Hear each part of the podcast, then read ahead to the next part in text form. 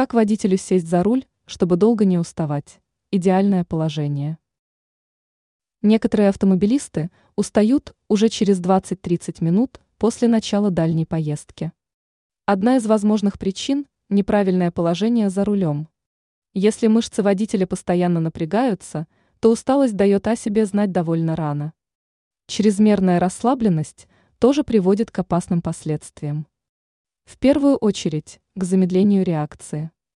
Нужно выбрать такое положение, при котором нагрузка на водителя является умеренной. В этом случае человек, сидящий за рулем, будет чувствовать себя бодрым и сохранит внимательность на протяжении как минимум часа. Идеальное положение за рулем.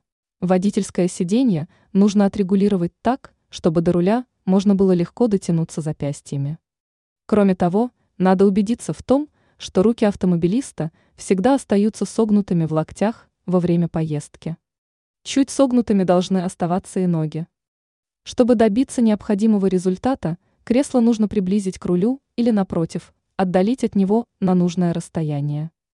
Если все сделать правильно, то сильной мышечной нагрузки удастся избежать. При этом водитель будет долго оставаться сосредоточенным.